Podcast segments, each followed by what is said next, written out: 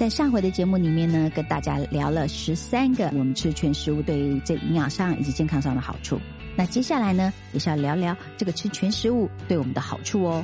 很多人哦都会觉得说，小朋友啊，他们的饮食啊不够健康、不够均衡，你喜欢吃零食啊，哦，或者是喜欢吃加工食品。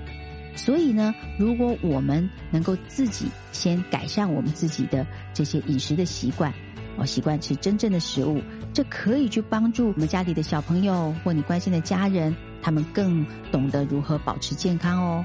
所以以身作则啊，是可以鼓励您的家人以及小孩去采用一个比较营养丰富的一个饮食模式。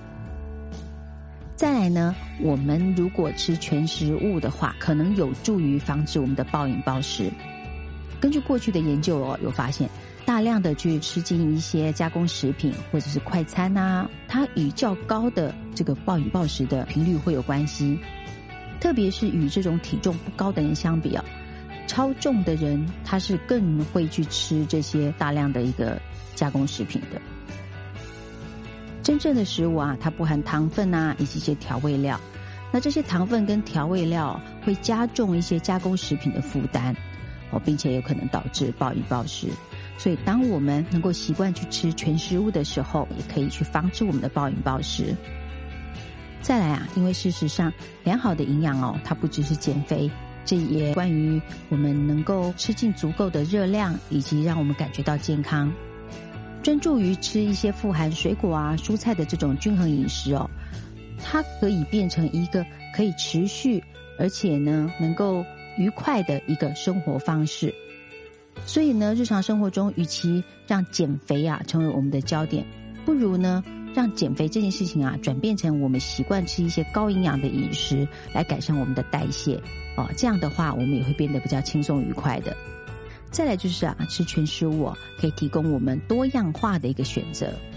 为了让我们的饮食啊能够保持有趣，你可以呢加入多种的食物。尝试一些自己从没吃过的，像蔬菜啊，或者是说像一些肉类啊，或者是鱼类乳制品啊，蔬菜啊，水果、坚果哦，豆类啊，或全谷类等等。我们可以啊，去勇于尝试一些新的食物，像是比方说我们可能知道的什么佛手柑啊，或者是说像一些内脏的肉啊，或藜麦啊，这些都可以去尝试放到我们的饮食里面。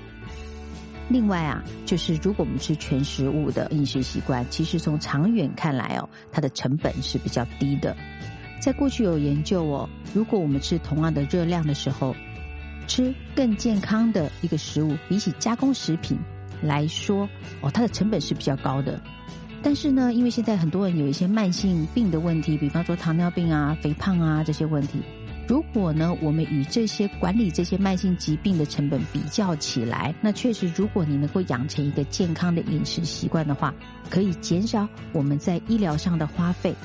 那这样整个算起来的话，它其实真正的一个食物的成本是更低的，而且它可更有可能去帮助你保持健康，能够大幅的去减少你的医疗费用。再来呢，就是我们有发现哦，世界人口啊正在稳定的一个增长当中。随着这种增长啊，我们对食物的需求也在增加，而我们这些人口啊，为了生产食物，对环境所造成的影响，我想大家也时有所闻。比方说，我们会用到土地啦，那这些因为要用于农地的这个雨林遭受到破坏，哦，或者是一些燃料的需求增加，杀虫剂啊或农药的使用，温室气体啊这些种种的问题呢，都会产生。如果我们能够以真正的食物作为基础，发展可持续农业，这可能有助于我们通过一些减少能源的需求啦，和减少人类产生的不可生物降解的废物的这些数量啦，来改善地球的健康。所以，如果我们能够吃真正的食物的话，也是一个更环保的一个做法哦。另外呢，我们吃真正的食物啊，也是一种支持农民的一个做法。我们现在在很多的小农市集啦，或者是一些。超市里面都可以看到很多农民种的一个很新鲜的天然的食物的来源。如果呢，我们能够习惯的去吃一些天然的一个食物，哦，减少加工食品的一个摄取的话，对于这个农场或者是农民，他们也是一种很直接的一个支持。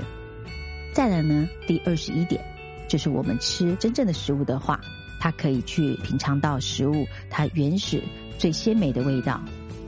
一旦呢，我们的味蕾适应了真正的食物，那它的一个新鲜度啦，哦，以及它的风味啦，其实呢，不是一般加工过的一些垃圾食物可以相比的。